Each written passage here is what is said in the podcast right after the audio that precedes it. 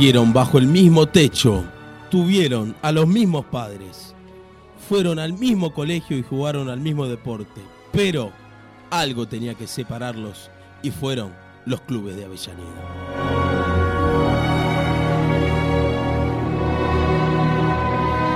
Creo que queda claro de quién, de quién se trata esta película, de quiénes se trata en esta película, de superhéroes para mí.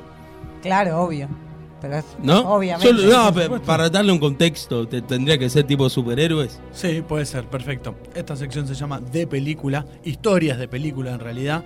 Eh, y Martín Nicolás elige, el Brasi elige alguna cosa que para él puede representarse en, un film eh, y va buscando algunas apreciaciones para contarnos Claro. y decirnos por qué esto podría ser un film. Ambos jugaron eh, en el baby fútbol allá en su querida Bernal, donde todavía viven, Sí, sí. en la, en la zona sur. En cuanto se hicieron a jugar profesionalmente, se fueron a probar a los clubes de Avellaneda. Padre Milito, Don Milito, es hincha de, de Racing, me parece, la mamá de los Militos es de Independiente. De ahí ya había una división Fuerte. fuerte. Muy habitual igual Claro. en, en los barrios del sur de, de Buenos Aires. Sí, mi mamá es de Boca y mi papá de River Claro, también, digamos. Acá ya nace la primera escena curiosa de la película porque hay tres teorías. A ver. Hay quienes dicen que ambos se fueron a probar a Independiente y que Independiente solo habría aceptado a Gabriel Milito y desechado a Diego Milito. Por eso se va a Racing. Hay quienes dicen que fue lo contrario, Que fueron los dos. que a los dos Racing. fueron a Racing y Racing desechó a Gabriel Milito y se quedó con Diego. Y hay quienes dicen que nada que ver, que cada uno se fue a probar a- al club club que que- más quería y los dos quedaron. Ya para ahí hay que ver. Eh, ninguno de los dos lo. Ninguno aclara. o- Hay ¿viste? que elegir, Claro. el guionista ahí tiene que, que decidirse. Uy, tenemos que hacer. Quiero hacer la guionista. Quiero que hagamos película. una película interactiva.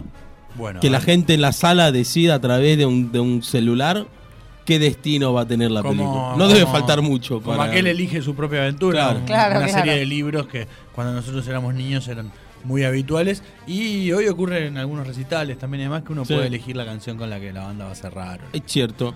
Ya en inferiores, ambos pintaban para ídolos, mientras la aparición de Gabriel Milito en Independiente fue una revolución. Se hablaba mucho de, de Gabriel, de hecho debutó muy chico, a los 17 años, y se afianzó como defensor mientras jugaba en la selección juvenil. Mientras el menor de los militos, de los militos imponías su, su nombre en la doble visera, Diego Alberto cortó una mini racha negativa de Racing eh, en cuarta división saliendo campeón después de nueve años.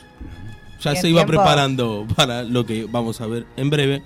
Gaby llamó la atención de los cazatalentos de Europa, Federico, y las ofertas que llegaron del Olympique de Marsella fueron desestimadas por el propio futbolista que dijo, solo me voy a ir cuando salga campeón. Ya ahí vos tenés a un pibito de 18, 19 años, ¿no?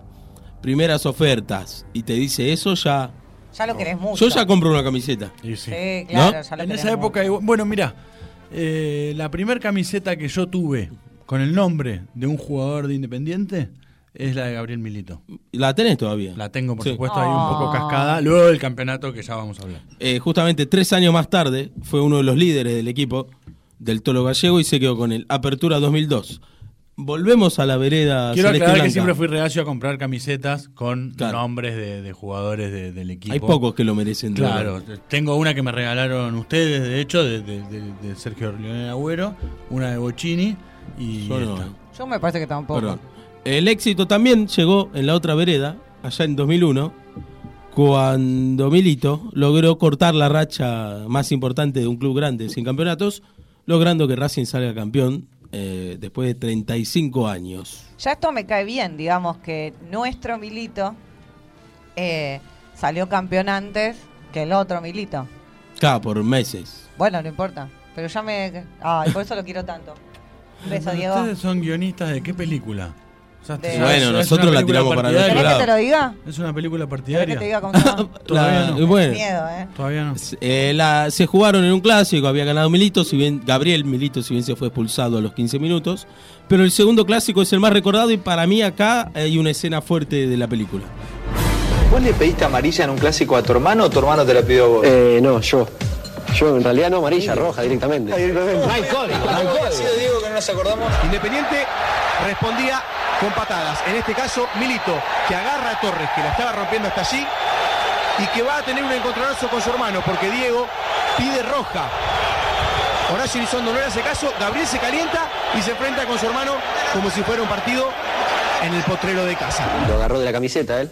Era último hombre, para mí era último hombre. Mal, desleal. Me- Agarró de la camiseta desleal. Muy bien, está bien. Y, bueno, le pedí la expulsión. Según él era último hombre, y no era último hombre. ¿Tú estás loco? ¿Cómo que Terrible vigilante. No puede, No puede, no puede. ¿Vos le dijiste Chalo? Eh, sí, roja, el último hombre. Y Gabriel puteándome todo, de todo me decía. Para cómo no te puede putear la famosa y típica, no te la podía tirar. Sí, me la tiró también. Me la tiró también. Sí, sí, todo. Ahí se decía, ser el único. pensá en mamá, pensá en Es la, mamá. misma, es la misma que la tuya.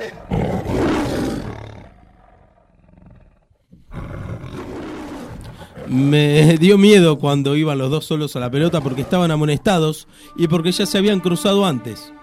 Cuando lleguemos a casa los voy a juntar en una pieza para saber lo que pasó. Eh. No me gusta que se peleen, así que esta noche habrá un reto para los dos, confesó mamá Mirta, la misma que la tuya. Claramente el partido terminó uno a uno y, y Diego Alberto hizo uno de los goles de, de la, el gol de la academia.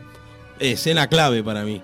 Sí, muy buena, muy linda ¿No? escena. Y- Sí, sí, sí. Me parece que es- de, hecho de puede quedar, planetas. puede abrir la película con Sí. eso en realidad. Sí, señor. ¿no? Y después Sí, hacer como toda una ir y volver, ir y retrospectiva y volver, volver a sí. la casa de clase media, invernal, el mate, los padres llevándolos a entrenar a los chicos, ver a qué club iban. Puede darse por hecho eh, y no mostrarse a qué club estaban yendo en realidad. Claro. Puede ser. Me En imagino mamá Mirta, perdón, ¿no? Me imagino mamá Mirta co- to- llevando el mate ahí con la pava, Sí. ni termo, nada, la pava directamente y retándolos mal, ¿entendés? A los dos sentaditos, uno en cada punta de la mesa. Otra buena de este partido es que el referee era Horacio Eli- Elizondo, que dicen también que fue profesor de ellos de educación física. ¿En el colegio? Sí, Me muero. y ya los conocía. Mirá, ah, no esto es ese- todo. Es muy es bueno. Una ensalada bárbara. En Pero que 2003 conste que no es un documental. No, no, no. No, no, no, es no. Es una ficción y cualquier coincidencia con la realidad eh, Es pura coincidencia. cualquier- es pura coincidencia. Mi Diego Alberto Milito sería Estalón de hace unos años. No. Sí, sí. Malísimo. todo flaquito. Bueno, mírenlo, busquen- Ah, de ocurrir a mí Busquen que... al Estalón de Rocky. Nico Gaby, Vázquez. no, Gaby Milito para mí es eh, Ferro, Toto Ferro. Ay, no, por los rulitos. Bueno, lo voy a buscar. volvemos. No, eh, Diego. es- Buscalo Estalón de. Nico Vázquez. No, no, No, no. Nico Vázquez ya lo propusimos para Palermo, aparte. Nico Vázquez, no, no. Tenemos que dejar de robar con Nico Vázquez.